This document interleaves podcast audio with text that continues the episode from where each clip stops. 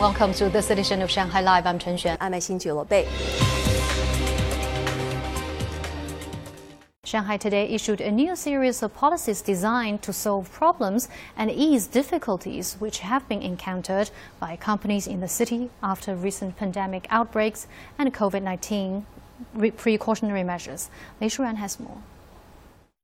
The new policies apply to 10 key regulatory sectors and focus on three key words convenience, efficiency, and financial relief. They are to include aspects of business regulation, tax payment, financing services, and cross-border trade. For example, the single process online registration service handled by the Administration of Market Regulation previously only involved the establishment of a company.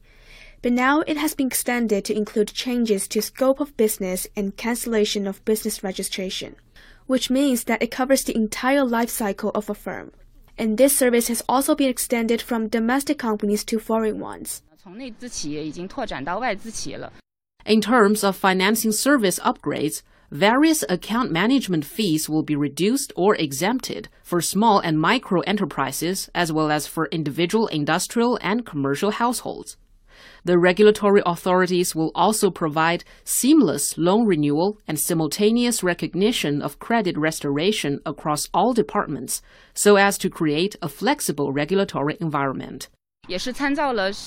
These tasks are to be carried out as city level projects and are scheduled to be completed by the end of this year. We have already started to follow up and supervise their implementation.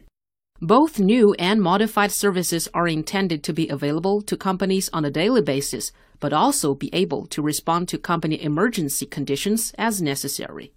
Lei Shuran, Shanghai Live. Today marks this year's 10th solar term, 夏至 or summer solstice. Although today's high was just under 30 degrees in Shanghai, it was very muggy. Forecasters say this year's plum rain season is not shaping up to be a typical one. Zhang Hong has the story. Today's daytime high only hit 29.9 degrees. However, as the skies were mostly overcast, the lack of direct sunlight made for some very muggy conditions. We've just entered the plum rain season, and we haven't seen many rainy days yet. Ice cream always sells well on hot summer days. At this wholesale store in Yangpu district, residents were buying in quantity and had to carry the frozen treats away in boxes. I like the salt and mung bean popsicle. It's hot, and I want them to quench my thirst.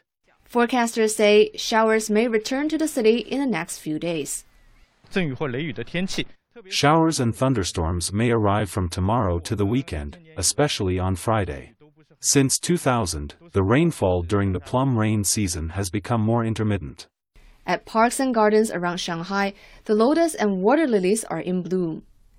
At Liuyun Hu Garden in Jiading District, visitors were attracted by the lotuses in a pond. The open concept park has been fenced in and is only allowing access through gates to ensure that people scan the venue code before entering. Usually, about 2,000 residents visit the garden a day during the lotus season.